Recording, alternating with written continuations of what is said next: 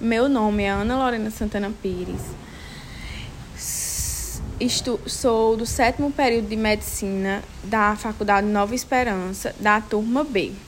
Hoje eu irei falar um pouco sobre a responsabilidade das instituições de saúde e dos médicos no ECA, que é o Estatuto da Criança e do Adolescente. É dever das instituições de saúde promover ações coletivas e individuais no incentivo do aleitamento materno e da alimentação complementar bem como criar condições adequadas para que isso aconteça, até mesmo com aquelas mães que são privadas da sua, da sua liberdade, no caso de mães presidiárias.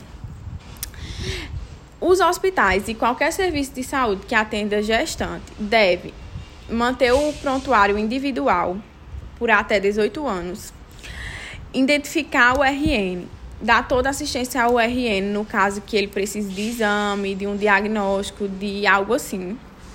É, e fornecer uma declaração contendo todas as intercorrências do parto. O SUS assegura o acesso integral às linhas do cuidado à saúde da criança e do adolescente, além de profissionalizar, no caso de dar um treinamento específico aos profissionais que frequentemente atendem crianças, adolescentes, principalmente crianças na primeira infância, para identificar se há algum risco, se essa criança ou esse adolescente corre algum risco.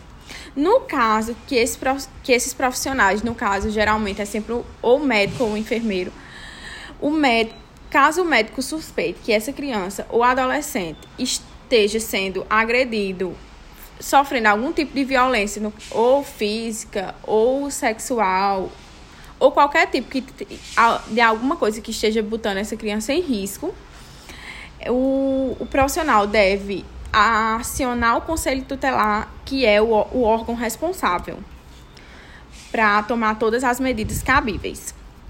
É dever do médico agir sempre de forma humanizada e ter muita cautela para que seus pacientes não sofram repetidamente. Na verdade, é dever do médico aliviar a dor do paciente, né, no caso.